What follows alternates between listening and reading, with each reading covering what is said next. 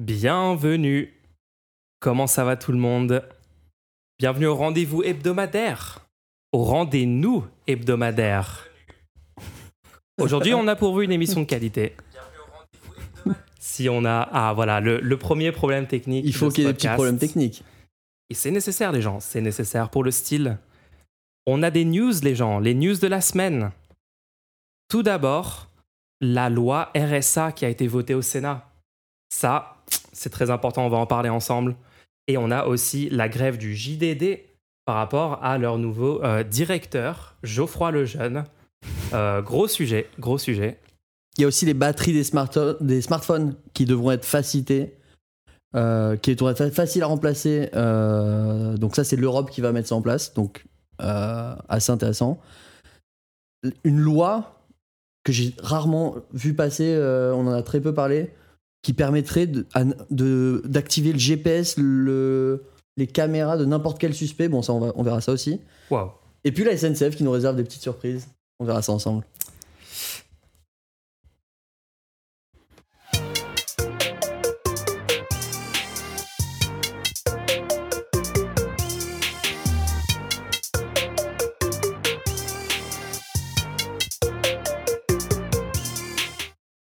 Bon, alors, comment ça va? Alors, on va se poser. On va d'abord, bah, on, on parle de la loi RSA quand même, hein, cette loi RSA qui est une catastrophe.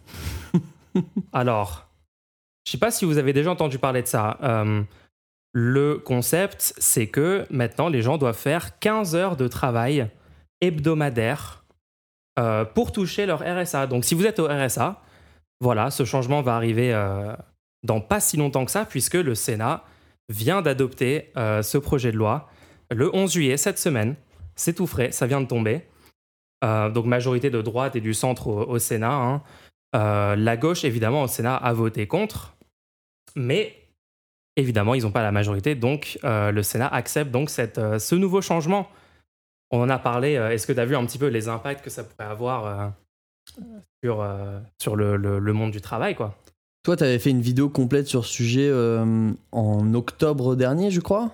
Oui, oui, oui, ouais. Et en, et en fait, cette, euh, là, ça a été voté au Sénat. Très forte chance que ça soit voté euh, à l'Assemblée nationale, mais rien n'est joué. Mais vu qu'ils n'arrêtent pas d'en parler et que de, de toute façon, c'est une loi qui a l'air de plaire euh, à la droite en, règle, en général, pas que aux macronistes, etc., et qu'il y a une majorité de droite actuellement à l'Assemblée, Ouais. ça risque de passer. D- Dis-nous un peu, genre, c'est quoi les, les gros points de cette loi? Bah, en fait, le gros gros point, c'est que dorénavant, si euh, on a bien compris, et c'est à peu près ce que disent les gens qui sont intéressés aux, impacts potentiels de ça, les employeurs pourront maintenant juste prendre quelqu'un euh, au RSA, puisque pour faire ces 15 heures d'activité par semaine, activité d'insertion, ils disent, hein. mais pour faire ça, évidemment, on va remplacer des travailleurs qui auraient pu être euh, avec un contrat euh, CDI, CDD, etc., etc. Donc en fait, ça crée un peu une- un, un infra-emploi, un, nou- un nouveau type de contrat, finalement. Et euh, beaucoup de gens disent que ça va avoir des impacts assez négatifs sur le, le monde du travail.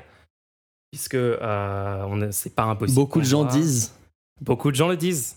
Les gens le disent, écoute, c'est- moi c'est ça que j'entends sur les réseaux en ce moment. Je sais pas. Beaucoup. Qu'est-ce que t'en penses, toi? Non, c'est catastrophique. C'est.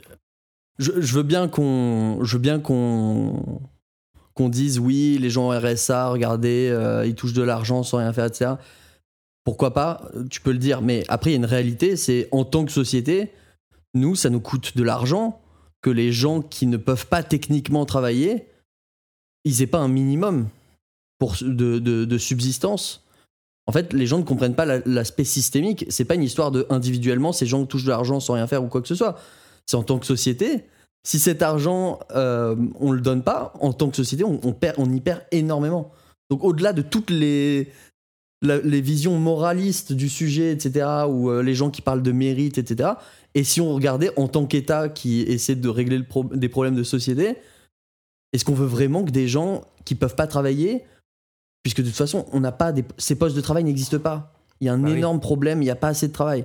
Donc, si jamais les gens ne peuvent pas travailler, ils se, re- ils se retrouveront à devoir démontrer qu'ils ont travaillé 15 heures par semaine.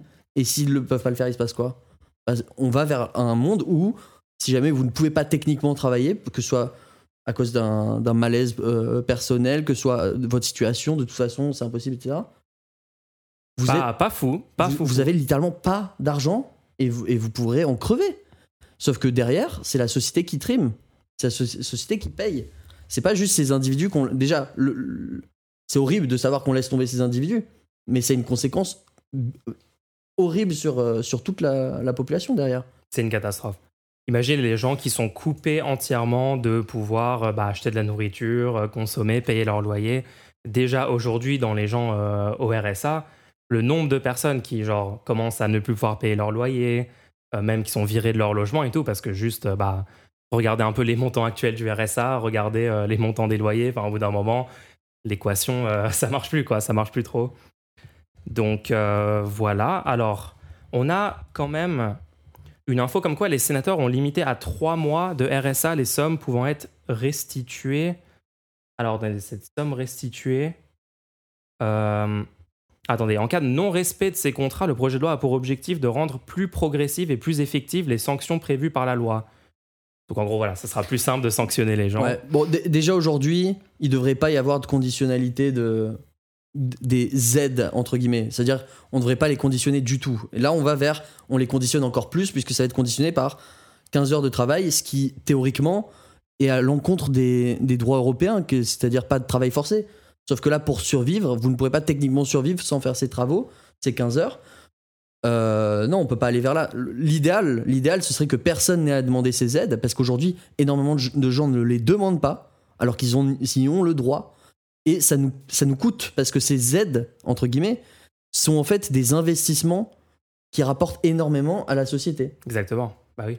Plus de gens, plus il y a de gens qui touchent ces aides, plus la société se porte bien, puisque ces gens en ont besoin. Leur, leur situation fait que s'ils touchaient les aides, ça améliorerait leur prob- probabilité de s'en sortir, d'évoluer dans, dans le- le- l'échelle sociale, etc. Donc ouais, je pense que là, on a des gens euh, qui sont beaucoup trop dogmatiques au pouvoir, qui devraient être un peu plus euh, basés sur euh, les faits et, la, et, et la logique. En fait, ce qui a toujours fonctionné. Là, on voit que c'est des gens vraiment mus par, bah, par une idéologie. hein. C'est ça. Toujours la même idéologie de baisser les droits, euh, faire des économies, etc., etc., qui sont même pas des économies au final. hein. Je sais pas si tu as vu sur la réforme des retraites, il y a aussi cette semaine, euh, il y a eu des rapports qui ont évalué en fait que la réforme des retraites n'allait même pas pouvoir, n'allait même pas permettre de pouvoir faire les économies qui étaient pré- prévues, etc. Enfin, c'est un petit peu toujours la même, euh, le même fonctionnement avec ces, ces idéologues de droite. Mais voilà, les gens. Alors, les gens, juste petite info pendant le podcast, vous pouvez faire des dons sur Kofi. Vous avez le lien euh, dans le chat. Et puis, nous allons lire les messages. Donc, vous pouvez poser vos questions, en fait, grâce aux dons. Euh, mettez juste dans le. Quand vous faites votre don sur Kofi, vous mettez dans le petit message la question. On collecte les questions tout au cours de l'épisode du podcast. Et il y a une petite section à la fin où on vous lira et on répondra aux questions. euh, Exactement. Il y aura une section plus tard dans le podcast. Si vous avez des questions pertinentes, on y répondra. On prendra un petit, un petit moment pour y répondre, en- pour, en- pour en discuter en fait Ouais, ensemble. on en discute ensemble. n'hésitez ensemble. pas. Essayez de trouver des, des questions qui peuvent euh, créer des dissensions entre nous. Ça peut être intéressant. euh. Voilà, ça peut être, ça peut être, ça peut devenir très intéressant en fonction des questions posées. Pas des trucs trop trolls non plus. non, bon, ouais. Sinon, on vous répondra en, en textuel et, et ça, ce sera tout. c'est ça, c'est ça, c'est ça. Mais ouais, n'hésitez pas. Et si vous, ça permettrait aussi de soutenir le, le podcast. Donc, euh, ça pourrait être sympa. Bonne idée, ça, soutenir le podcast. Donc, euh, tu, tu, avais, tu avais parlé de. Alors, deux secondes. On peut faire l'histoire du JDD. Moi, j'aimerais bien parler de ces téléphones. Ah oui. En fait, il y a une loi qui a été votée. euh, c'est bon, elle est passée normalement au- en Europe. Donc, on entend très. Moi, c'est toujours intéressant parce que les lois qui passent euh, en Europe, je les entends très peu souvent en parler depuis des médias de mon pays. J'entends souvent des gens d'autres pays me parler de ah oui, euh, il, il va y avoir cette loi. Par exemple, moi, c'est ce qui m'était arrivé pour le, le GDPR euh, en français. Du coup, Ouais. du coup, je le connais en anglais le nom GDPR. C'est quoi en français? C'est le RGPD. RGPD. Donc le RGPD, pareil, avais j'en avais entendu parler parce que des entreprises américaines s'en inquiétaient. Et très peu en France, j'en avais entendu parler jusqu'à sa sortie. Euh, et là, pareil, c'est une loi qui, va, qui a été votée en Europe euh, où en fait, il va être demandé pour tous les fabricants de smartphones de permettre aux utilisateurs de facilement remplacer la batterie de leur téléphone dès 2027. Donc 2027, c'est pas si loin que ça. Euh, c'est 4 ans, c'est-à-dire que peut-être, genre, autant il y a des fois où on, on nous dit oui, euh, d'ici 2050, nous aurons carbone zéro, tu vois. Ouais. Et ça, ça m'intéresse pas trop. Mais 2027, je trouve que c'est un bon compromis parce que s'il y a des, des entreprises qui veulent commencer le développement là maintenant d'un smartphone, bah, ils peuvent prendre en compte cette loi pour pouvoir l'appliquer. Ils n'auront aucune excuse ici d'ici 2027 pour ne pas l'appliquer. Euh, donc, qu'est-ce que c'est en fait? C'est le Conseil européen qui a voté cette semaine la loi sur les batteries rechargeables des appareils électroniques qui oblige les marques à faciliter le remplacement de pièces détachées, notamment les batteries Ah bah c'est super ça. impose un nouveau taux de recyclage des métaux rares comme le lithium et le nickel. Très très positif quand même. Euh, mais qu'est-ce que ça veut dire? Parce que moi je me rappelle, j'avais une batterie euh, facilement euh, changeable, mais c'était dans mon Samsung Galaxy S3 en C'était plastique. C'était il y a un moment. En plastique. c'était beaucoup plus courant avant ce genre Oui. de truc, c'est incroyable. Il y a vraiment une régression au niveau de la réparabilité. Et euh, non, bah, ça fait du bien qu'il y ait un peu des lois euh, positives qui sortent de l'Union européenne quand même. On voit que par moment, comme tu as dit avec RGPD, comme tu as dit avec ce, ce projet de loi ici, bah, c'est cool quoi. Au moins, euh, il y a certaines normes qui, qui sont mises en place. Alors après, bon, on va voir comment ça, comment ça sera implémenté parce que comme le, je me souviens, le RGPD, par exemple, il y a eu plein de, de débats avec les entreprises euh, qui l'implémentaient, mais de façon parfois un peu gênante pour les utilisateurs, avec euh, ces trucs de cookies, tous ces trucs Mm. euh, qu'il faut maintenant accepter et tout sur tous les sites. Enfin, je suis sûr que vous avez vu tout ça. Euh, donc on verra un peu ce que ça va donner, mais bon là je vois pas trop comment ça pourrait euh, réduire la qualité euh, des produits pour les utilisateurs. Si tu peux plus facilement remplacer ta batterie, c'est que du c'est que du positif quoi. Moi, le RGPD, c'est vrai qu'il y a eu des trucs où les entreprises ont réussi à esquiver un peu parce que la plupart des gens cliquent sur oui sans trop réfléchir. Mais Ouais. quand même, tu peux aller demander toutes tes infos à l'entreprise, tu peux leur demander de tout supprimer. Et il y a une législation qui s'assure pour les Européens que ce soit fait. Sinon, euh, là récemment, il y a eu des, des grosses affaires où ils ont dû payer des- des chiffres significatifs Il y a eu des amendes. Hein. Google, c'est plusieurs milliards hein, quand même d'amendes. hein. Moi, moi Ouais. je dis, je dis, et, et c'est assez obscur malheureusement, je sais pas du tout qui sont les gens qui, qui ont fait ces lois-là. On a presque aucune visibilité là-dessus. Mais il faut s'y intéresser un petit peu, j'ai l'impression. J'ai l'impression qu'il faut un peu plus se sentir responsable vis-à-vis de euh, les élus qui finissent là-dedans et tout. Ouais. Parce qu'en fait, ça a un impact. C'est-à-dire les gens, sans trop y réfléchir, les gens qui ont terminé dans, dans cette administration, bon, il y a des lois horribles des fois qui sont votées. Mais là, pour le coup, c'est des lois cool. Et est-ce que on pourrait pas optimiser pour que ce soit que des lois cool qui soient votées? Moi, j'aimerais bien. Euh, oui, après, il faudra voir si ça sera fait ou pas. Je pense honnêtement, ça, ça coûte quoi de mettre 4 vis sur le. Au lieu de mettre un truc en verre, tu mets un truc en métal. Et il y a 4 vis et on peut juste dévisser les 4 vis et changer. En vrai, ça coûte rien, faut arrêter. Non, ça coûte rien, ça coûte rien. Après, ce, que, ce qui va être intéressant, c'est de voir est-ce qu'ils vont le contourner comme Apple le fait déjà avec ses vis euh, Pour- patentés. Pour l'USB-C, là? Euh, alors ouais, il y a le truc de l'USB-C, mais aussi tu sais les vis euh, où il faut un outil spécial pour, pour ouvrir les iPhones. C'est Pinta, les Pentalobes là. Ouais.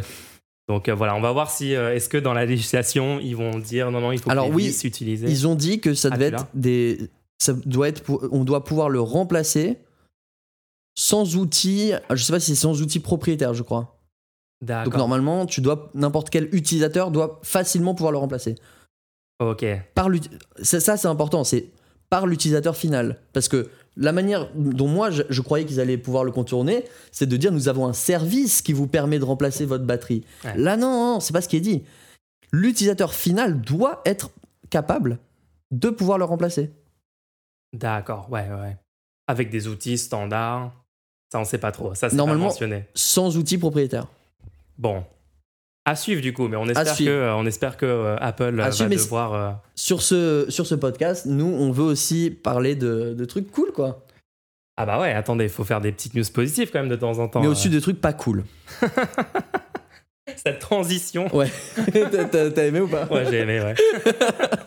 non, c'est vraiment, c'est un petit peu cool, mais instantanément, on replonge dans juste la, la pire timeline.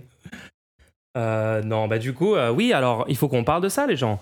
La grève euh, au journal du dimanche. Tu veux pas qu'on en- euh, enchaîne sur euh, l'autre sujet à propos des smartphones? Ah, oui, oui, oui. Ah oui, tu veux qu'on parle de, de la surveillance? Ouais. sur les caméras Euh, Ouais, grosse, euh, grosse information aussi. Donc désormais, la police pourra activer à distance caméra, microphone et GPS de suspects. Ah Comment ça marche? Déjà, ça veut dire quoi, suspect Je, je- Moi, c'est toujours comme ça. Quand j'entends des termes, tu as des termes légaux comme ça qui sont mis dans les lois. Et euh, tout se joue sur la définition de suspect, en fait. Et c'est. Ça peut être vite euh, flou. Alors, suspect, apparemment, c'est n'importe quelle personne qui est soupçonnée de- d'un d'un crime ou délit passi- passable de 5 ans, 5 années de Wow. prison? Ah oui, Mais- les données. Attendez. Les données de géolocalisation contenues dans les appareils électroniques de toute personne soupçonnée d'un crime ou d'un délit passible d'une peine d'au moins 5 ans de prison pourraient être, pourront être enregistrées et collectées. Donc attends, parce qu'un crime passible de 5 ans de prison, il y a beaucoup de crimes qui rentreraient là-dedans. Et il suffit que tu sois suspecté, Su- Ouais, soupçonné. soupçonné d'avoir fait Je ça. crois, je crois que soupçonné, c'est encore plus lax que suspecté, non, en plus? Mince. S'il y a des soupçons. D'accord. Il dit que c'est une pratique déjà mise en œuvre par les services de renseignement, mais dont l'inscription dans le droit pose question, notamment en matière de respect de la liberté individuelle et de protection de la vie privée. Euh, on a Eli Twitou, avocat au cabinet Ouais. euh, qui nous a un petit peu parlé de ça.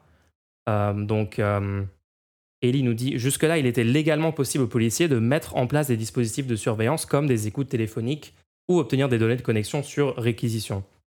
Cette loi autorise do- dorénavant, dans des conditions strictes, à activer à distance des appareils électroniques de toutes sortes téléphones portables, tablettes, donc euh, vos smartphones, euh, vos tablettes chez vous, euh, etc.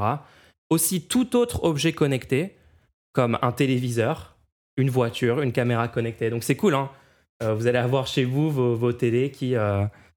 c'est bien aussi de se rappeler que tous ces appareils-là ont des micros intégrés, ont la capacité d'être activés à distance. Et les gens les ont achetés Et les gens les ont achetés, ils sont trop forts. hein. eux-mêmes.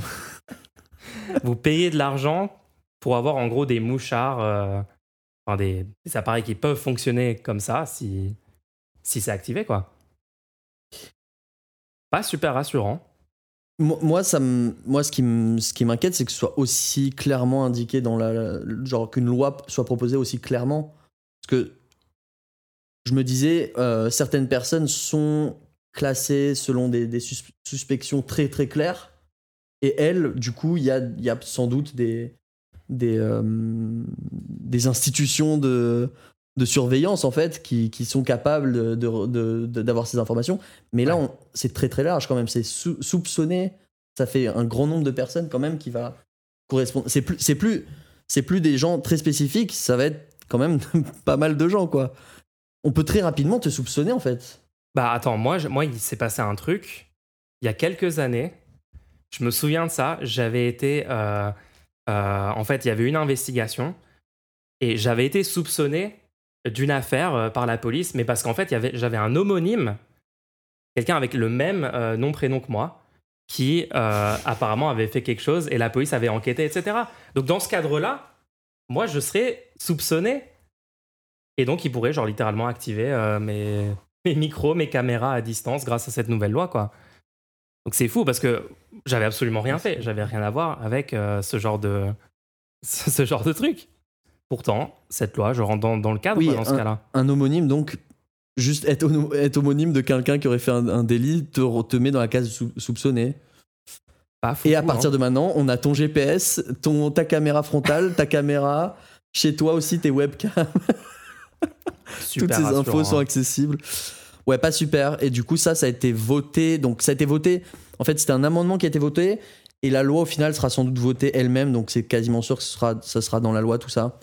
Euh, mais une loi se fait et se défait. Donc, euh, ne perdons pas non plus. euh, ne, tout espoir là-dessus. On peut quand même remettre en question ça. Mais il faut juste savoir que c'est actuellement en question et sans doute bientôt dans la loi. Ouais. Euh, Il y a carrément, je crois que c'est Dupont-Moretti, ministre de la Justice, qui a dit de ne pas établir de parallèle entre ce projet de loi de l'état de surveillance et l'état de surveillance dystopique de 1984 de George Orwell. Il a, il a euh, demandé à ne pas établir de parallèle entre, entre ces deux choses. C'est bizarre parce que en, en demandant aux gens de pas le faire, est-ce qu'il est pas un peu en train de le faire lui Malgré tout, genre, peut-être si tu veux pas qu'on fasse le parallèle, ne l'évoque pas de base. Je sais pas, je sais pas. Dupont Moretti, euh, Donc pas, voilà. parle-nous du, du JD, JDD. Ouais, ouais, passons à ça maintenant. Bon, alors les gens, est-ce que vous avez entendu parler de cette histoire? Le journal du dimanche a un nouveau euh, directeur, en tout cas une tentative de mettre un, nouveau directeur. Euh, Arnaud Lagardère. Ah, attends, peut-être indiquons quand même pour les nouveaux arrivants sur le stream, parce que je vois qu'il y a pas mal de gens qui arrivent, que si vous voulez, pendant le stream, pour les gens qui écoutent en VOD, désolé. Et sinon, ceux qui sont là, n'hésitez pas à faire des dons euh, Kofi. Vous avez le lien et, vous, et peut-être on peut mettre le. Voilà. En faisant un don, vous pouvez poser votre question et on aura une petite section où on répondra aux questions pertinentes qui ont été posées. Donc, pas. des questions, les gens. Allez-y. Donc ouais, Lagardère qui a racheté en fait, c'est ça? Alors, Lagardère, qui est euh, le propriétaire, l'actionnaire majoritaire du JDD, euh, donc euh, milliardaire français bien connu. Euh, et donc, il a choisi de nominer Geoffroy Lejeune à la tête du JDD.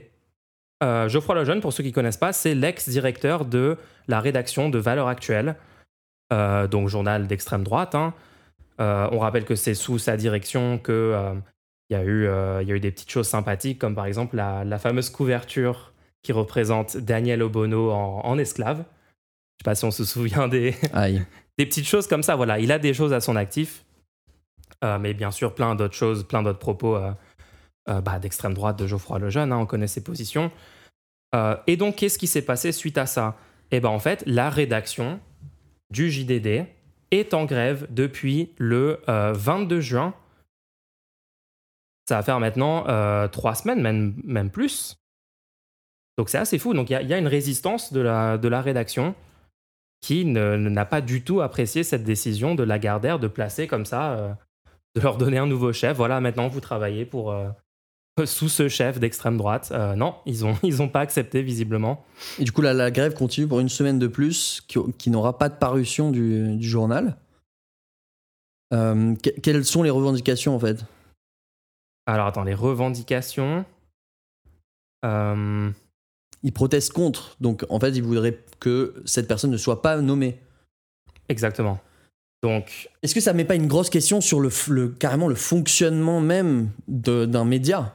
Est-ce que c'est normal qu'un média, il y ait tous les travailleurs du média qui écrivent au jour le jour les articles, qui vont chercher les informations, et on leur impose une direction Est-ce que est-ce que leur imposer une direction, c'est pas une, une remise en question fondamentale de la liberté de la presse? Bah, un peu.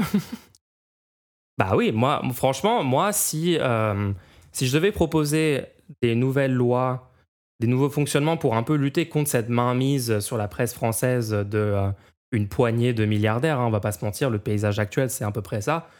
Je pense que la, première loi qu'il faudrait mettre en place contre ça, ça serait euh, dire que un média doit être possédé et géré démocratiquement par ses travailleurs, par ses journalistes. Et comme ça, il y aurait quand même moins de chances d'avoir des gens comme Lagardère qui pourraient, euh, de façon complètement unilatérale et contre la volonté, visiblement, puisqu'ils sont tous en grève, contre la volonté de la rédaction, contre la volonté des travailleurs du média, euh, imposer comme ça une nouvelle ligne, une nouvelle personne, euh, dont les idées vont évidemment se, se refléter euh, dans la direction du, du JDD. Quoi, hein.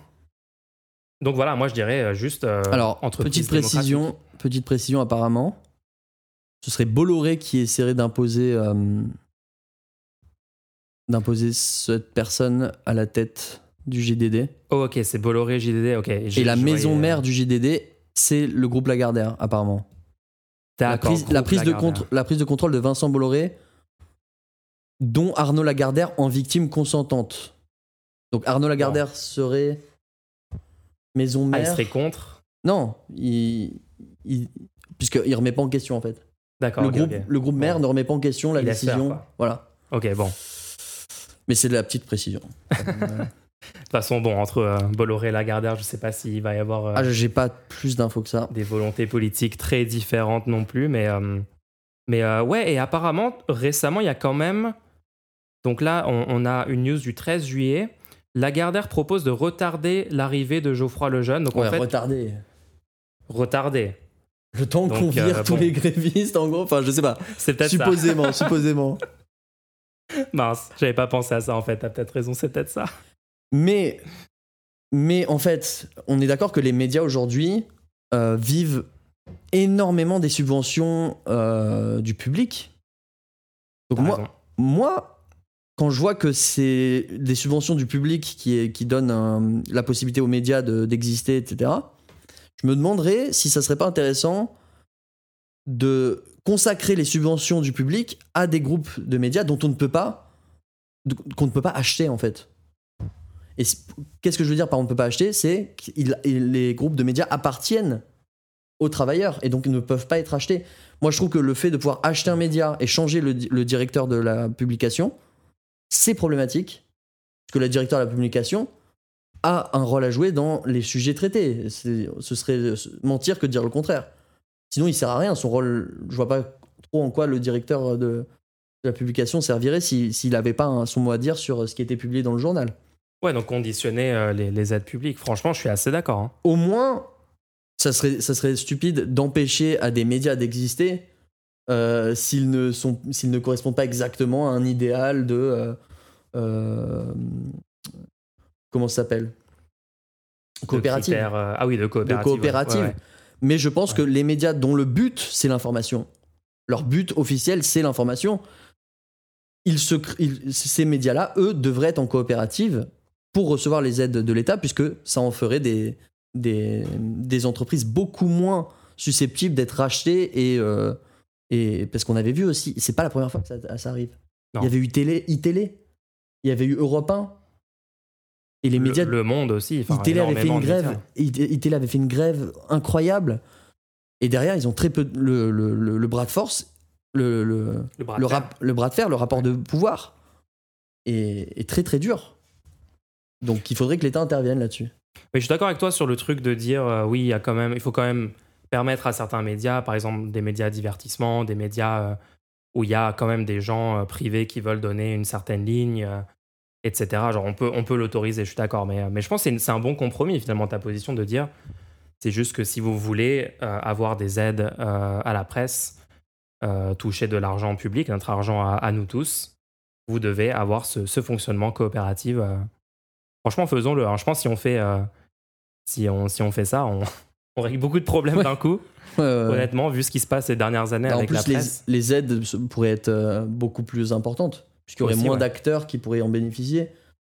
Et, euh, et franchement, ils donneraient des infos beaucoup plus pertinentes que. euh, parce que bon. Et, et en plus, vu qu'on a de plus en plus de personnes qui commencent à parler des, des intelligences artificielles pour remplacer la création même des articles, Ouais. Là, il, va- il va falloir une protection euh, de euh, de l'État lui-même. À un moment, il va falloir venir et garantir ça, au- nous garantir ça. Un- on a un besoin d'information.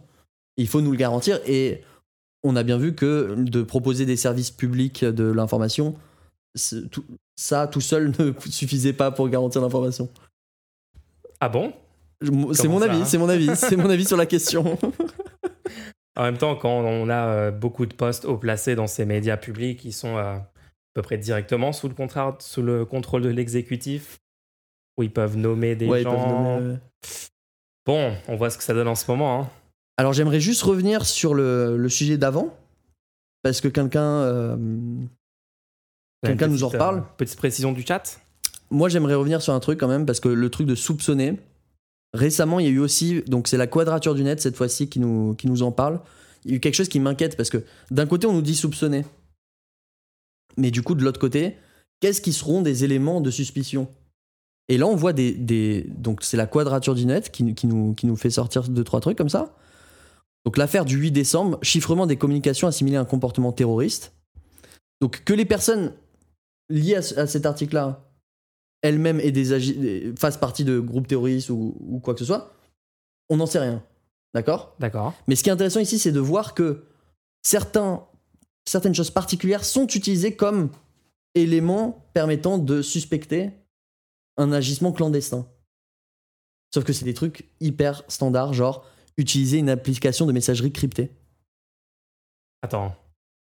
Tout le monde utilise une application Eh ben, de messagerie cryptée, non Ils utilisent cette donnée-là, le fait que ces gens-là utilisent des applis cryptées, comme un élément qui pourrait permettre de montrer qu'ils font partie d'une organisation clandestine. Donc moi, je, vais citer, donc là c'est dans l'article de, de- de la quadrature, Euh, tous les membres contactés adoptaient un comportement clandestin. Ok, c'est quoi un comportement cl- clandestin? Avec une sécurité accrue des moyens de communication, applications cryptées, euh, protocole Tor, permettant de, naviguer de manière anonyme sur Internet et Wi-Fi public. Non, mais application cryptée, mais c'est une feature euh, de base dans presque toutes les Ouais. messageries aujourd'hui. Ouais. Même un WhatsApp, argument de vente. WhatsApp euh, le fait et c'est littéralement Facebook, donc la plupart des gens l'ont. Euh, je crois que les- la plupart des appareils d'Apple sont cryptés euh, hardware dès que tu l'achètes. Bah ouais, c'est même un argument. Genre, ils- les entreprises te, te donnent ça Le juge d'instruction comme argument. le juge d'instruction dit l'ensemble des membres de ce groupe se montraient particulièrement méfiants, ne communiquaient entre eux que par des applications cryptées, en particulier Signal, Oh. oh bah tiens. et, pro- et procéder au cryptage de leur support informatique. Tout ça, c'est des best practices. C'est des choses que normalement tu conseilles aux gens de faire parce que c'est bien de le faire parce que, Bah oui. parce que tu peux toi-même être victime de personnes qui essaient d'obtenir tes informations de manière pour, pour des fins malsains. C'est-à-dire que si on trouve vos mots de passe, on peut vous dévaliser des comptes bancaires, je ne sais pas. Donc d'habitude, c'est une best practice de dire aux gens euh, euh, faites attention quand vous voyagez, le, votre, maté- votre laptop par exemple, le disque dur devrait être crypté quand vous voyagez. Parce que si on vous le vole, sinon on peut récupérer toutes vos données dessus. Et après, euh, qui sait, euh, accéder à certains de vos comptes sur Internet, etc. Euh, non, ça, c'est des best practices, c'est des choses que les gens euh, doivent faire. Donc, si ces éléments particuliers sont utilisés parmi d'autres éléments pour justifier d'un soupçon, moi, je pense que c'est plutôt problématique quand même. va falloir, re- va falloir sciemment ne plus suivre les recommandations de sécurité des experts pour ne pas être en gros considéré euh, comme un terroriste potentiel aux yeux de cette réglementation. C'est quand même quelque chose des gens. Je sais pas si vous vous rendez compte. Mais ça me rappelle aussi, il y a eu plein de cas comme ça. Par exemple, l'Australie qui a essayé de, euh, de fortement euh, réduire la capacité des citoyens à chiffrer leurs euh, leurs données, des choses comme ça. Enfin, il y a beaucoup de gouvernements qui se sont intéressés euh, les dernières années à réduire les Ouais. capacités de la population à, à se protéger, tout simplement. hein. Et en vrai, on peut comprendre qu'il y a un besoin du point de vue d'un de- de- de- d'institution de, surveillance de pouvoir faire des recherches, accéder à des informations. D'un autre côté, euh, le fait que la personne essaye de se sécuriser ne veut pas dire qu'elle essaye de se sécuriser vis-à-vis de ces institutions de surveillance publique. Oui, Ce n'est pas en soi le fait que tu veuilles protéger tes informations ne veut pas dire que tu veux les protéger de la police, de euh, la CIA, du FBI. Non, mais vraiment, tu ne peux pas, tu ne peux pas inférer ça en fait. C'est pas quelque chose que, que tu peux inférer de, de ça. et non. Peut-être que juste, euh, t'as envie que tes conversations restent privées, quoi, comme une personne standard. En fait, on retombe On sur le fameux argument de euh, si t'as rien à cacher, euh, tu devrais euh, donner publiquement. Ouais, c'est ça. Mais, mais au vu de toutes les affaires de leak d'informations, des, des grosses, des GAFAM et tout, je pense qu'il y a des, on a vraiment des raisons par certains aspects de d'utiliser de- des messageries cryptées, etc. Enfin bref. Totalement. Ah, moi, je sais que moi, je les utilise. Hein. Je sais pas comment je vais être considéré, Oula. du coup. euh. Le nombre de, vu le nombre de publicités qu'il y a pour les VPN, le nombre de gens qui doivent utiliser des VPN. Ah oui. Est-ce qu'on peut, du coup, continuer à recommander Signal aux gens, etc. pour leur... euh, On va continuer, hein. Nous, on va continuer. Vous inquiétez pas, les gens. Mais, mais tu vois, comme tout se, tout se rapproche, d'un côté, on te dit que si vous êtes soupçonné, on peut utiliser toutes vos données de GPS, toutes vos, allumer votre webcam et regarder votre, ca- votre caméra, etc. D'un autre côté, on vous dit, oui, c'est vrai que c'est un peu euh, suspect que vous cryptiez votre, votre messagerie. C'est un- un- un peu- C'est un peu marrant. J'avoue, ces deux news pris ensemble, Mais- ça donne un truc marrant. D'ici 2027, vous pourrez retirer la batterie de votre téléphone. Et bah voilà. Comme ça, hop, je- ah, j'ai un truc important à dire, je vais enlever la batterie. Au moins, vous pourrez enlever la batterie. Aïe, aïe, aïe. Heureusement qu'on avait quand même une news positive pour, pour ce premier épisode du rendez-nous. Ah là là. Bon bah les gens, n'hésitez pas à, à faire, à poser des questions. hein. On est toujours euh, en, euh, en réception de vos questions pour le petit segment questions. Ouais, euh. juste, juste pour vous expliquer, après on prend les questions et on, on- on en discute. Donc ça peut être des, des questions de, avec des, des gros sujets. hein. Ça peut, si vous voulez, on- si, si le sujet est assez euh, gros, on peut, on peut dédier euh, Ah oui. un quart d'heure, 30 minutes. à- Ah oui, n'hésitez pas à, nous lancer sur un sujet. genre, Ouais. On est là pour ça. hein. On est vraiment Sauf- là pour ça. Ouais, ok. Euh, un dernier détail donc dans les news que moi, bon, je suis tombé dessus par hasard. C'était la SNCF. Ah oui. Que- quelle est ton expérience avec euh, la SNCF toi? Oh, la SNCF, écoute, euh, jamais de mauvaise expérience. euh, toujours les trains à l'heure, toujours les prix, les prix qui baissent hein, d'année en année. Vraiment, prendre le train en vacances et tout, il y a vraiment aucun problème ouais, avec la SNCF. Alors oui, donc théoriquement, ce serait idéal que la S- M- moi personnellement, j'aimerais bien que la SNCF et même tous les transports publics en général soient bien plus agréables à utiliser.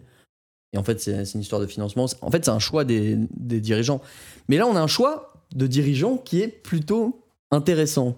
Tiens, tiens, tiens. Donc, si vous, donc là, c'est Signal Arnaque sur euh, Twitter que je suis tombé là-dessus. Vous commandez un billet de train sur le site de la SNCF, vous vous sentez en sécurité Parce que bon, c'est quand même le site officiel d'une entreprise publique. Ouais. Et c'est là que, peuvent que les problèmes peuvent commencer. Oula. À la fin de votre commande, vous voyez un joli bouton qui vous propose un remboursement. Vous vous dites Super, je vais profiter de ce remboursement. Ce que vous ignorez peut-être, c'est que ce bouton est une publicité pour un service payant complètement distinct de la SNCF. Mais non. Je t'assure. Donc, il y a marqué Votre commande est terminée. 21,87€ remboursé. Cliquez ici pour obtenir votre remboursement de 21,87€. Crédité sur votre carte bancaire directement suite à votre trajet en train réservé à la- chez SNCF Connect.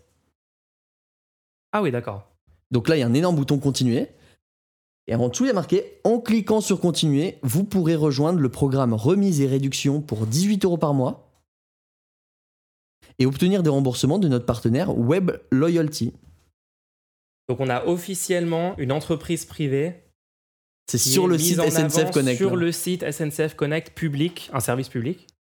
Alors SNCF met juste un petit bandeau au-dessus en mettant offre partenaire suite à votre réservation chez SNCF Connect. Mais c'est un petit bandeau en gris. Ah oui. Donc tu viens de finir ta commande, donc il est marqué continuer. Le, le- le premier truc que tu vois, donc euh, ça, ça, c'est un design persuasif. Le premier truc que tu vas voir, c'est un énorme bouton continuer. Tu vas sans doute cliquer dessus. On vient de te dire qu'on va te rembourser 21,87€. Or, tu es en train de t'abonner à un service 18 euros par mois. Incroyable. Moi, j'ai envie de savoir comment ça s'est passé, ça. Essaye, essaye-toi d'imaginer la réunion où où cette offre a été proposée, quoi. La seule explication que je peux voir, ce serait. Parce que du coup, si la SNCF a accepté, c'est bien qu'il y a des gens à la SNCF, les gens qui ont signé ce contrat, ils ont bien considéré que c'était dans l'intérêt de la SNCF de le faire. Donc, est-ce qu'ils vont. Est-ce que dans le contrat, il y a, y a une part des bénéfices? Enfin, comment ça. Parce que je veux dire, comment ça fonctionne? À quel moment la SNCF bénéficie? Parce que l'entreprise va, va. Tu t'abonnes à ce service, tu payes, et tu as en gros des réductions, si j'ai bien compris, tu as des réductions. euh, Enfin, tu as des remboursements partiels de tes billets si tu les prends. Euh, mais évidemment, sur le long terme, euh, sans doute en moyenne, les gens vont y perdre de l'argent parce qu'ils Je- payent tous je- les mois. En fait, je sais pas comment fonctionne vraiment euh, l'entreprise Web Loyalty, comment ils font eux-mêmes de l'argent. Ouais, il faudrait voir. Il y a, on moi, je, moi, je suppose, c'est une supposition, hein, euh, supposément, euh, que vu que tu, te- tu as oublié ou tu ne sais même pas que tu es abonné à ce service-là, les 18 euros par mois s'accumulent et au bout d'un moment, c'est bien plus que ce que tu as remboursé, ce qu'on t'a remboursé, Bah oui. que tu vas pas forcément utiliser ce service pour avoir des remboursements et que du coup, au final, ils, ils- ils sont bénéficiaires. Sachant que peut-être que eux de leur côté te proposent des offres euh, et en fait des- ils sont payés par euh, des- des- les entreprises pour te proposer ces offres et en fait c'est de la publicité. Mais dans tous les cas, euh, les 18 euros euh, par mois, au bout, au bout du deuxième mois, le, le scam est, est réel, selon moi, supposément. Supposément. Le scam serait réel. Mais oui, en Ah, fait, c'est une, entreprise publique où ils ont, on leur, quelqu'un, soit eux ont demandé, soit l'entreprise est venue vers eux. Ils ont dit oui, en fait. Donc SNCF va gagner de l'argent dans, dans ce truc-là. Pas forcément. Sinon, SNCF va sans doute être payé par cette entreprise. Donc ils ont signé un contrat, sans doute, où on leur a dit probablement, oui. comment on, en- comment on, en- comment on empêche ce genre de choses? C'est fou. C'est juste fou. Apparemment, le phénomène est dénoncé depuis 2015 par des journalistes, des politiques, des lanceurs d'alerte. euh, apparemment, euh, c'est quelque chose qui, qui arrive depuis un moment. Moi, je me suis fait avoir là-dessus. hein. Ah ouais, c'était arrivé? Ah, C'était- La petite anecdote. Je crois que c'était C-Discount. Ouais. J'avais commandé un truc nul, attends. un jeu d'occasion. On veut, on savoir les, les commandes euh, Je crois que de c'est un, je crois que c'est un jeu d'occasion. Et on m'avait dit, ça va être remboursé. euh, juste, vous, vous cliquez là-dessus. Et alors, moi, j'ai cru que j'allais j'allais outsmart le système. Parce Bien que, sûr, parce que j'allais pouvoir annuler directement après le remboursement et ce serait terminé. bien sûr. On connaît. Et c'est parti dans un délire où pour annuler, il fallait, fallait faire des, des, des, Un tunnel, quoi. c'est un tunnel pour annuler. dès, dès que j'ai été inscrit et que j'ai pu voir un peu le, le- le délire, j'ai vu que c'était complètement euh, voué à être une arnaque, pour moi, en tout cas de mon point de vue, supposément. Supposément. Ça serait une arnaque. Et, et je me suis dit, ok, il faut, que je- faut que je sorte de là, quoi. Parce que t'es inscrit, t'as donné ton numéro de carte bancaire, puisqu'ils vont te rembourser sur ta carte bancaire. Ah bah bien sûr. Il leur faut ton numéro. Donc une fois qu'ils ont ton numéro. C'est pour Mais toi. ils peuvent aussi l'utiliser pour te débiter les 18 euros par mois. Euh, Bah oui, bah ce serait bête. En fait, dès le moment où on m'a redemandé ma, ma carte bancaire, j'aurais dû voir que c'était un, un scam, supposément, parce que ils ont déjà, j'ai déjà payé. L'entreprise a mes données. Et en fait, non, je, je vais do- juste donner mes données bancaires Ouais, une autre que tu le donnes à une autre entreprise. Je le montre à... Voilà. Et dès que je me suis rendu compte du truc, j'ai dit, bon, il faut que j'annule tout de suite. Et euh, heureusement qu'on a des lois pour nous protéger sur les, les droits de rétractation, etc. Euh, N'hésitez pas, vous avez un droit de rétractation de 14 jours sur tout achat, etc. N'hésitez pas. Vous êtes protégé par la loi pour ce genre de choses. Vous avez une garantie constructeur de deux ans en France. Ils l'ont pas dans les autres pays. hein. Dans d'autres pays, ils n'ont pas. Euh, moi, je sais qu'aux États-Unis, la garantie, c'est un an seulement. Ça Euh, change tout. Bref. Ce genre de loi, ça change, tout pour euh, les usagers. hein. Donc ouais, donc j'ai pu m'en sortir, mais au bout de deux semaines, je pense j'aurais été abonné, j'aurais dû payer au moins deux mois et c'était fini. Classique. Le classique. C'est comme Amazon, hein, ils nous ont avec ça aussi. hein. Le nombre de, le nombre de gens qui ont des, des abonnements qui roulent comme ça, qui savent même pas de quoi il s'agit et c'est trop dur de, de, de, de le- couper, etc. C'est affolant. N'hésitez pas à, régulièrement consulter euh, vos comptes en banque et à regarder s'il n'y a pas des transactions étranges et tout, parce que euh, je pense que ça nous est tous arrivé au moins une fois de souscrire voilà, un service et de se rendre compte six mois après, genre, ah, attends, j'avais en fait 20 euros débités euh, tous les mois depuis six mois. Enfin voilà, faut vraiment, faut vraiment faire gaffe à ça. Malheureusement, c'est beaucoup trop courant. toujours. Hein. Bon, en gros, morale de l'histoire, tout ce qui est service public, faut arrêter de le gérer comme une entreprise. La SNCF ne doit pas avoir pour but de faire de l'argent. La SNCF doit avoir pour but de transporter les gens. Et pour transporter les gens, elle doit techniquement ne pas perdre de l'argent, bien sûr. Mais le but principal n'est pas de faire de l'argent. Donc ce genre de, ce genre de décision, dont le but est d'augmenter leur euh, rentabilité apparemment, parce que je vois pas quel autre but il y aurait, euh, ça devrait pas faire partie des, des prérogatives. Mais c'est comme il y a un autre truc que, que j'ai euh, j'ai remarqué récemment aussi, c'est euh, les pubs dans les transports en commun, notamment dans les gares euh, publiques euh, de la SNCF, etc. Mais on a des pubs même pour de l'alcool. Euh, moi, je, je sais pas, il n'y avait pas un moment où c'était pas autorisé les pubs pour l'alcool dans ce genre de truc? Enfin, maintenant, je vais dans n'importe quelle gare et je vois pub, bière, etc. La Enfin, vodka, ouais. la vodka. Donc ça veut dire qu'en fait, c'est censé être un service public financé par la collectivité pour fournir un service d'intérêt général.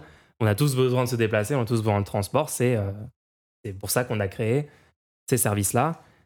Et là, non, on l'utilise pour dire aux gens, regardez, vous pouvez acheter tel ou tel produit. Et en fait, ça bénéficie à des vendeurs d'alcool, à d'autres entreprises. Évidemment, il n'y a pas que euh, les, les entreprises d'alcool, mais enfin, ça, ça rentre aussi dans ce que tu dis là, la gestion des services publics comme des entreprises privées à but lucratif. C'est techniquement considéré comme des entreprises. Et faut arrêter. Moi, je sais, je sais qu'aujourd'hui, on- c'est une entreprise légalement. Mais moi, je pense vraiment qu'il faut arrêter de le voir de cette manière-là. On, on doit arrêter de considérer que les entreprises publiques sont des entreprises. Il faut changer le nom, il faut changer la manière de faire. Moi, je. Service public, franchement, on- n'a pas inventé mieux. hein. C'est le Mais bon- c'est le bon attends. terme. Du coup, juste pour, euh, pour continuer, le coup du. De, le but de l'entreprise, c'est de faire de l'argent. Mhm. Ça, ça, moi, j'ai une dent contre ça. Ah, explique-nous. J'avais eu un cours. Ah, Moi, c'est trop marrant parce que j'étais le, le progressiste de service, on va dire. Et personne n'avait compris pourquoi j'avais pris option euh, management. euh, l'o- tu sais, l'option la plus euh, marketing mental. ouais, euh, voilà. commercial. commercial, etc. ouais. Et, et personne comprenait. Et en fait, ça a été les meilleurs cours que j'ai jamais eu parce que je remettais en question vocalement tout ce qui se passait en permanence et c'était vraiment cool. Et ben, il y, a un- il y a un intervenant qui était venu nous dire le but d'une entreprise, c'est de faire de l'argent. Et j'ai dit non. Le but d'une entreprise. non. J'ai juste dit non. J'ai dit non, levé, dit euh, non. Non, j'ai dit non, monsieur, le but d'une entreprise n'est pas de faire de l'argent. Il m'a dit si, si, c'est le but d'une entreprise. J'ai dit non, l'argent est un moyen. C'est pas le but de l'entreprise. Et j'ai donné un exemple très simple. J'ai dit quel est le but d'un boulanger, qui est une entreprise? La boulangerie est une entreprise. Tout à fait. Quel est le but, le but d'un boulanger? Il t'a dit faire de l'argent? Faire de l'argent? Bah du coup, le boulanger doit donc regarder qu'est-ce qui rapporte le plus d'argent et investir là-dedans. Du coup, ça n'aurait pas de sens parce que c'est peut-être pas à faire du pain. Non, c'est peut-être pas à faire Non, des croissants le, le matin. but du boulanger. devant un 4 Exactement, exactement. Le but du boulanger, c'est de faire du pain, c'est faire des, des petites viennoiseries, etc. C'est faire, c'est faire un beau service, une- un beau magasin. Et les, les boulangers, ils aiment ça. La plupart, la plupart des gens qui font ce métier, ce qu'ils veulent faire, c'est du bon pain. Ils aiment bien le contact avec le client, etc. Bah, si tu veux faire un max d'argent, T'as besoin, t'as besoin d'argent pour Ouais. faire fonctionner la boulangerie. T'as besoin d'argent. Donc, tu vas faire payer ton, ton service et les biens et les services que tu, tu, tu produis. Mais tu les fais payer pour pouvoir continuer ton activité et pour pouvoir en bénéficier et pour pouvoir vivre. Et, et- et je trouve que c'est une folie de mettre dans la tête. Tu sais que ces gens. Moi, ce qui, me- ce qui me rendait fou, c'est pas que les gens disaient ça. Ça me dérangerait pas d'avoir un mec qui dit ça dans, dans une conversation euh, pendant un dîner de famille ou quoi. Ouais. Non, la personne disait ça, c'était un cours. Oui, donc c'est officiellement ce qui est enseigné Ouais. par les professeurs, Ouais. par euh, c'était le public en plus, donc c'est C'est ça. C'est fou. Oui, c'est une école publique. C'est fou. Donc, je suis désolé, le but de la SNCF n'est pas faire de l'argent. Le but de la SNCF, c'est de transporter des passagers. Encore heureux quoi. hein. C'est tout. Non mais bonne démonstration avec ton boulanger, enfin bonne bonne démonstration quoi. En fait, les gens font leur activité parce qu'ils aiment cette activité plus que d'autres en tout cas. Enfin, il y a évidemment, c'est pas que ça, hein, il y a plein de facteurs qui rentrent en jeu. Souvent la nécessité d'avoir un travail pour subvenir à tes besoins, mais bien sûr, si un boulanger allait optimiser 100% son activité euh, pour maximiser l'argent, bah non, bah, euh, il- pourquoi il continuerait à faire ça quoi? Non, belle, belle démonstration en vrai. hein. Petit exem- exemple simple comme ça. Et du coup, qu'est-ce qu'il a répondu le prof quand tu lui as sorti ça? Tu te souviens ou pas? C'était un back and forth euh, pendant des, des Ah. dizaines de minutes. de C'est parti en débat euh, en plein toute façon, cours. tous les cours de. Ce qui était marrant, c'était que des intervenants différents à chaque fois. Mais euh, ouais, je vous réserverai d'autres euh, d'autres petites anecdotes sur ce, ces, cours-là. c'était quelque chose. hein, C'était quelque chose. Bien fait vraiment- pour tous euh, en cours, c'était quelque chose. hein. Ah là là. Bon, bah ça, c'était pour les sujets de d'actualité de la, de la semaine. Ouais, je regarde rapidement si on a eu des petites questions. Oubliez pas que vous pouvez à n'importe quel moment faire des dons pour soutenir donc le, le rendez-nous hebdomadaire. Mais aussi, quand vous faites le don, vous pouvez rajouter une petite question et nous derrière, on a un segment dédié à ça. Donc n'hésitez pas. Donc le lien est dans.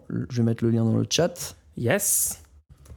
Pour l'instant, on a une question qui n'est pas vraiment une question. Donc, euh,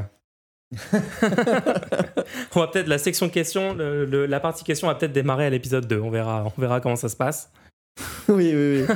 oui, c'est plutôt attendu que dans le premier épisode, c'est un. On va pas vous mentir, c'est un stress, un stress test tout ça. hein. Ouais, bien sûr. On vous propose un petit, un petit setup, un petit. euh, C'est un pilote, les gens, c'est un pilote. Vous êtes en train de, faire partie de l'histoire. Vous permettez à un projet de se lancer. Vous êtes là au, au moment zéro.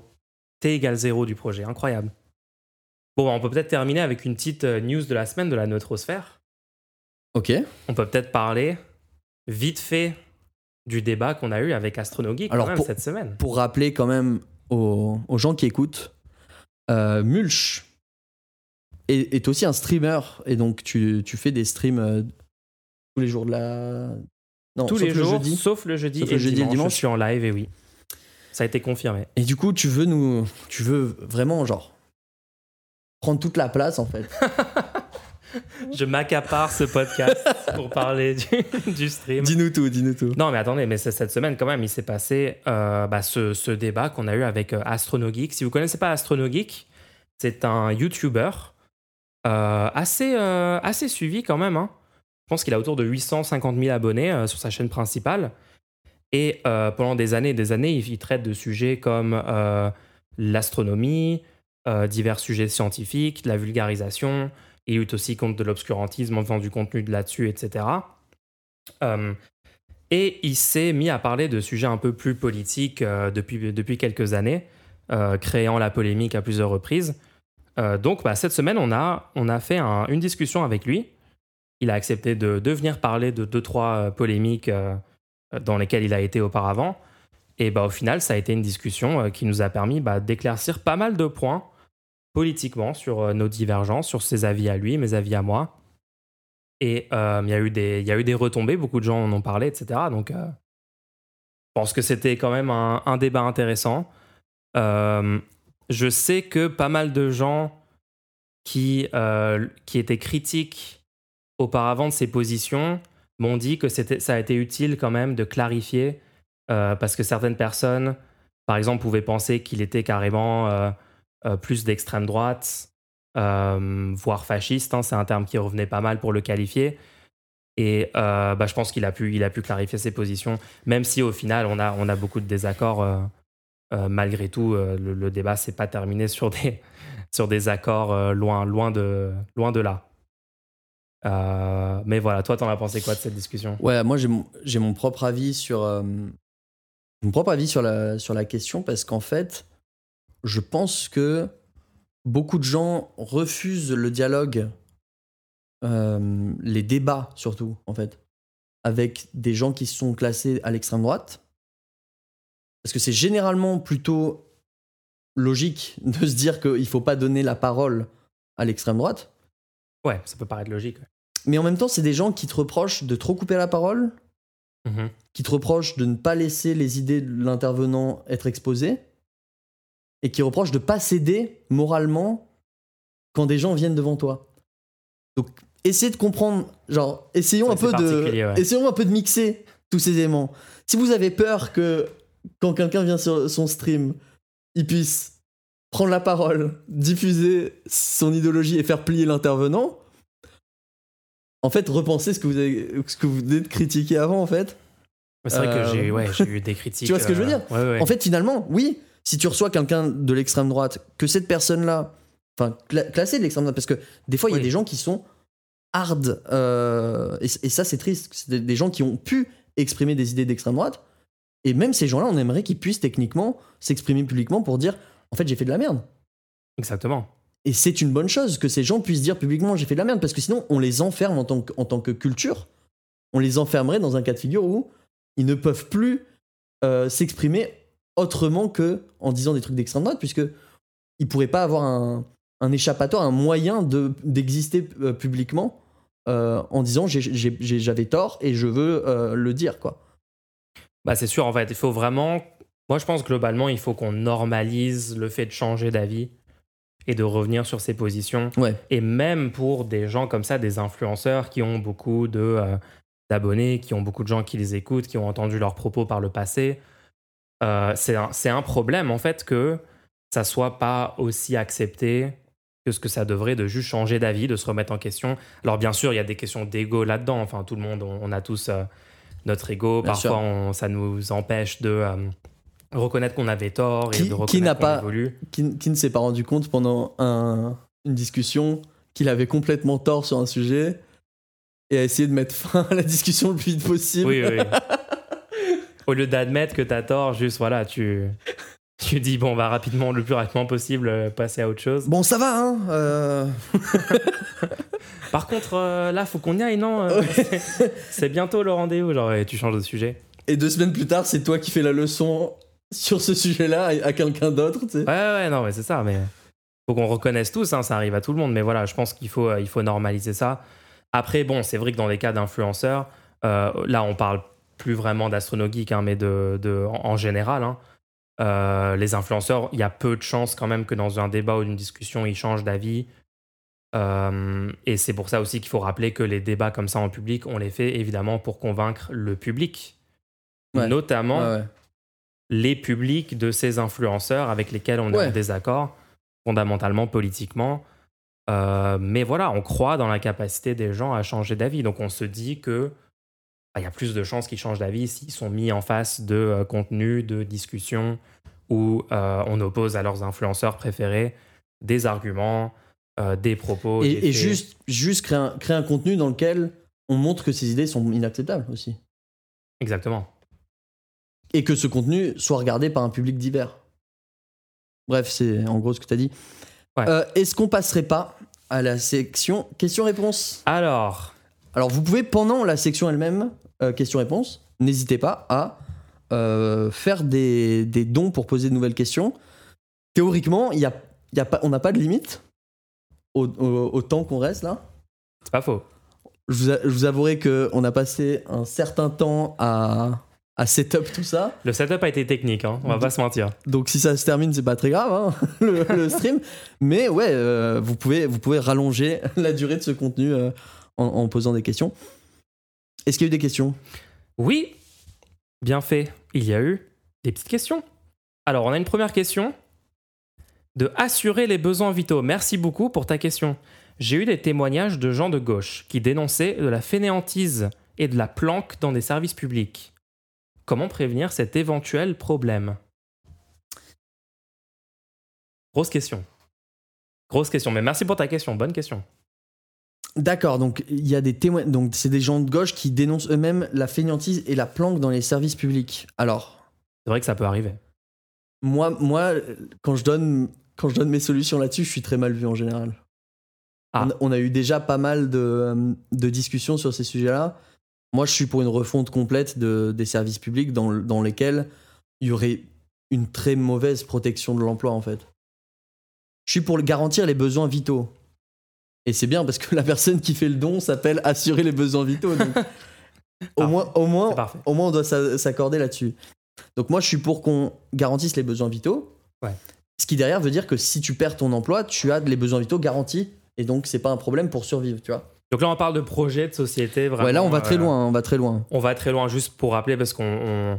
Pour répondre à ça, en fait, il faut qu'on explique notre, notre, euh, Ouais. le fonctionnement que nous, on voudrait voir globalement. Parce que c'est vrai qu'il y a des problèmes avec le, Ouais. le- le- le- les services publics actuels, euh, les emplois dedans et tout, il y a, il y a à divers niveaux. Euh, donc, ouais, continue, pardon. Et donc, en fait, moi, ce que, je- ce que donc une refonte complète des, des services publics dans lequel n'importe qui qui voudrait faire un travail pourrait se proposer pour le faire et se proposer pour le faire pour un salaire. Et en fait, si ce salaire est moindre ou si la personne a plus de compétences, si on juge que la personne, en fait, est- sera plus efficace dans ce poste, que ce soit pour des intérêts financiers ou d'activité, etc., et ben, et ben le poste est- est- serait remplacé. Je- On regarde le, le rapport qualité-prix, en gros. Ouais, avec bien sûr un, un certain, un certain prix, euh, une certaine valeur prise en compte pour le fait de changer de personne. Euh, ça, ça a aussi une Ah oui. valeur, le fait de changer. Il faut que tu reformes Voilà. la personne. Il y a la une ancienneté, il y a une Ouais. expérience du terrain qu'il faut prendre en compte dans ce calcul-là, bien sûr. Mhm. Mais il peut être très intéressant. En fait, il peut être très intéressant de dire que si quelqu'un est prêt à faire ce travail-là et est prêt à le faire pour moins d'argent parce que peut-être il est plus passionné là-dessus ou a plus de compétences pour faire ce travail, etc. Ou est prêt à travailler plus longtemps, je ne sais pas. Cette personne-là doit pouvoir accéder au poste. Alors qu'aujourd'hui, on est de plus dans une situation où, une fois que le poste est obtenu, il peut être maintenu ad vitam aeternam. En fait, c'est la loi actuellement. Oui, oui. Garantie de l'emploi, oui. Ouais. Et, et autant c'est plutôt bien parce que ça permet d'avoir une, une stabilité, une sécurité de l'emploi, autant je préfère avoir ça dans le privé, une meilleure sécurité de l'emploi dans le privé, et dans le public, on s'assure que, que le travail soit fait en fait. Et on s'assure que le travail soit fait par des gens qui veulent le faire, et par des gens qui ont les compétences pour le faire, et par des gens qui sont prêts à le faire pour le, le moins en fait, puisqu'ils ils veulent le faire. Et qu'est-ce que ça nous permet au final? Ça nous permet derrière de- d'assurer les besoins vitaux. Que si on arrive à regrouper les gens qui sont prêts à le faire et qui sont prêts à le faire, mais il y aura des endroits où ça ferait monter les salaires. hein. Parce qu'aujourd'hui, il y a des Ah gens, il y a des gens, on leur force à faire un travail parce que on ne gar- le fait qu'on ne garantisse pas les besoins vitaux, ça fait que les gens travaillent pour une bouchée de pain parce que sinon ils meurent aujourd'hui. Chantage à l'emploi. C'est un chantage à emploi. Donc ça va les, les salaires qui seront proposés aux gens euh, dans le service public, ne croyez pas que ça va faire baisser totalement tous les tous les postes de travail. La plupart des postes, les gens ne voudront pas le faire puisqu'ils pourraient ne pas le faire et on leur garantit les besoins vitaux. Donc il faut savoir que ces gens-là toucheraient beaucoup d'argent. Mais derrière, toucheraient beaucoup d'argent, mais si quelqu'un est prêt à le faire pour moins ou a l'air plus passionné, si vous voyez ce que Plus je veux dire, plus motivé, euh, ça permettrait de, de, de- de s'assurer en fait que les services publics soient assurés. Et l'un dans l'autre, en fait, euh, c'est pour ça que j'avais bien expliqué qu'on garantissait les besoins vitaux, parce que ce que je propose là, sans expliquer qu'on garantit les besoins vitaux, ça c'est une dystopie. Ah bah oui. Et c'est pour ça souvent que je m'en prends euh, pas mal dans la tête quand je- j'essaie d'expliquer ce sujet-là. Ouais, faut pas juste changer à un bout sans changer Ouais. fondamentalement Non, non, non, ça le, serait problématique. Le marché du travail. Ouais, ouais. Non, c'est sûr. hein. C'est sûr, c'est sûr. Bah écoute, moi j'aime bien ta solution, franchement. hein. Je pense que ça créerait un cercle vertueux. Et puis aussi, est-ce que ça permettrait pas de lutter contre cette euh, mauvaise réputation euh, entretenue par évidemment des gens qui, qui mentent et qui euh, font de la propagande comme ça idéologique pour dire que les fonctionnaires sont des feignants, etc. Mais en vrai, si tu avais ton système, si on avait ton système, Aujourd'hui, ce juste serait plus dur de diffuser cette idée. Aujourd'hui, c'est horrible parce que la plupart des pompiers sont volontaires, bénévoles. Waouh. Ils peuvent avoir par- parfois des. C'est même pas des rémunérations, c'est euh, des. euh, Traitement, non? on leur rembourse leur journée ou je ne sais pas, je sais Ouais. pas comment ça marche. Du défraiement de. Ce sont des volontaires ouais, aujourd'hui. Donc j'aimerais qu'on puisse garantir les besoins vitaux et, et, que, et, que, et que ce soit pas juste des volontaires comme ça. Mais vous- allez me dire qu'il y a des pompiers qui sont fainéants euh, dans les services publics. On dit souvent que les gens sont fainéants sur d'autres services publics. J'ai jamais vu quelqu'un me dire les pompiers sont fainéants. Ouais, non, non. Parce que les pompiers sont volontaires. On a pris ceux qui voulaient le faire. Et c'est un problème aujourd'hui, hein, parce que vu qu'on ne garantit pas les besoins vitaux, aujourd'hui c'est un énorme problème que nos pompiers soient volontaires. Il y a très peu de pompiers euh, salariés aujourd'hui. Les, les gens parlent pas pas assez. les de- fonctionnaires, quoi. Ouais, il y a les deux. Il y a les volontaires, il y a les pompiers volontaires, les pompiers pros. Mais il y a très très peu de pompiers pros. La plupart des pompiers sont volontaires. Et c'est assez catastrophique. Les infirmières, première fainéante de France. go, privatiser ce merdier.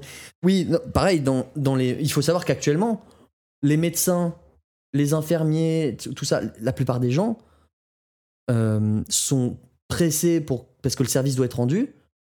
Mais derrière, euh, le- en fait, on les paye pas à hauteur de. de- De ce qu'ils produisent. Ouais. Ils sont hyper sous-payés. Dans, dans un système que je, propose, de- que je propose là, leur, leur travail est tellement dur que tous les, toutes les infirmières qui ont démissionné euh, actuellement, on les remplacerait pas par de la main-d'œuvre euh, euh, supplémentaire. On, on se dirait, bon, bah, il y a un manque de. c'est un métier très dur à faire, très peu de gens veulent le faire. Et donc on augmenterait les salaires. Les salaires. On augmenterait les salaires jusqu'à ce qu'on ait assez de gens. On ait assez de gens, exactement. On augmente les... Oui, parce qu'il y a aussi un truc, c'est-à-dire qu'on manque de la main-d'œuvre, on augmente les salaires. C'est c'est aussi simple que ça. Bref. L'État fixe les salaires aussi haut que nécessaire pour avoir assez de gens qui travaillent dans ces postes-là. Et donc, comme les besoins vitaux sont garantis, les postes les plus pénibles seront les plus payés. Ouais. En fait. Peut-être toi une réponse plus terre à terre à la question. Euh, Sur le, en fait, plus sur le point de vue. ouais, sur le, le- la fainéantise, etc. Ouais. Euh, je pense que c'est important aussi de rappeler que des euh, personnes qui sont dans des postes, dans des emplois qui euh, qui sont incompétentes, qui font mal leur travail, mais qui restent malgré tout dans leur poste, ça existe partout dans notre économie, pas seulement dans les services publics. Enfin, vous avez déjà travaillé dans une entreprise privée, les gens Est-ce que ça vous est déjà arrivé dans votre vie de travailler, par exemple, dans une grande, grande entreprise avec beaucoup, beaucoup de niveaux de management? Vous pensez vraiment qu'à tous les niveaux de management et euh, d'emploi des, des entreprises, les gens sont compétents, les gens font incroyablement bien leur travail et il n'y a personne qui reste en poste des années, des années, des années, alors que la personne en fait ne fournit pas du tout un travail à la hauteur? Enfin, bien sûr que ça existe. hein. Puis évidemment, avec tous les copinages, tous les, toutes les relations qui permettent aux gens de rester dans des postes, etc. Euh, Enfin, le nombre de dirigeants de grandes entreprises qui en fait font très mal euh, le travail d'un point de vue euh, efficacité opérationnelle. Peut-être qu'ils font bien le travail d'un point de vue intérêt des actionnaires, mais bon, ça c'est une autre, une autre question. Mais ouais, parce qu'on a souvent cette idée de, enfin, on a souvent la droite qui propage ça, de dire les services publics c'est inefficace si vous priva- privatisez, etc. Mais en fait, les entreprises privées ne sont pas, enfin, ce sont des humains dans les deux cas. Il y a les mêmes répartitions Et- de gens Et ça me fait compétents, penser à- incompétents, etc. Quoi. Ça me fait penser à un autre truc. C'est que ces gens qui sont dits, qui sont dits fainéants dans les services publics, ils- ils sont peu efficaces afin de rendre le service public, d'accord selon, selon ces personnes. Ouais. Mais qu'est-ce qui est, qu'est-ce qui est plus problématique? Qu'il y ait des gens qui soient pas très efficaces pour rendre le service public Ou qu'il y ait des gens qui soient très efficaces dans des entreprises privées complètement catastrophiques Donc par exemple, sous cet angle-là, euh, Oui, j'avoue. vous préférez euh, Mark Zuckerberg extrêmement et efficace genre pour- qui est à son top, tu vois, qui est dans, dans- Ouais. in the zone, tu vois, genre. est- Il est focus. Waouh, tu sais, tu vois Marc, tu, tu vois genre, tu dis waouh, Ouais. il est trop productif. Vous et en fait, il est en train de faire euh, Cambridge Analytica. en Vous préférez des équipes de centaines de- d'ingénieurs et de, de commerciaux, etc., méga compétents dans le fait de vous Et vendre un produit temps, vois, trop qui- cher et de voler vos données personnelles, etc. Euh, Peut-être que finalement, en fait, euh, c'est pas forcément le meilleur truc. Oui, c'est marrant. Il faut voir compétent et efficace dans quel but, en fait. C'est vrai, c'est ça qui est très important. C'est ça, ouais. Le but est plus, est plus important, en fait, euh, à étudier que le fait d'être efficace ou compétent ou de travailler Mm. dur ou de quoi que ce soit. Quoi. Quel est le but du travail? Grosse question. Bon, bah, merci beaucoup pour Alors, cette question. Ouais, très, très bonne question. J'espère qu'on a pu répondre. Euh, Peut-être on fait un petit tour des dons où il n'y a pas trop de questions parce que ça fait plaisir. Donc merci à Jay Dufour, merci à Naomi Dance Forever pour les abonnements. Merci beaucoup. Merci aussi au don de bah, un autre don de assurer les besoins vitaux euh, qui, nous, qui nous explique que c'est plutôt stylé l'émission, bah, ça fait plaisir. Ça fait plaisir, les gens. Et aussi Jean Massier. Bon, je suis pas sûr que ce soit le vrai Jean Massier, mais merci beaucoup. Pareil pour Oh là là. Euh, c'est la police qui a déclenché le, le don sur mon téléphone. Ah mince. La loi est rentrée en vigueur euh, plus rapidement que prévu, du coup. Ravi du contenu Keep It Up. Merci beaucoup pour ton don. Ça fait trop plaisir, les gens. Donc merci beaucoup tout le monde. Euh, donc voilà, vous pourrez retrouver cet épisode et les suivants sur les plateformes de podcast. Enfin, Podcast. peut-être. On essaiera de mettre ça en place en tout cas. Oui, oui. oui. Euh, normalement, on, on essaye de faire en sorte que l'épisode soit dispo dès lundi matin à 4h du matin pour la personne qui se lève pour aller faire le pain et qui doit mettre ses petits écouteurs. Ah bah voilà. On, La on, personne pen- qui ne pense veut à pas vous. maximiser ses Voilà. profits, mais qui ça. va fournir le pain Exactement. comme son objectif principal. Bah ça fait plaisir. hein. Donc ouais, donc ça sera disponible sur toutes les plateformes. Si vous avez aimé, ah, si vous avez aimé, n'hésitez pas sur ces si vous écoutez sur ces plateformes là à mettre une petite note. Je sais pas quels sont les types de notes proposées. Je pense que tu des likes, une review. des 5 étoiles, des commentaires, ce genre de choses-là. N'hésitez pas à le partager aussi à vos amis, euh, faire du, euh, du bouche à oreille, Bouche à oreille, euh, de susurrer le nom du podcast à vos, à vos plus grands amis.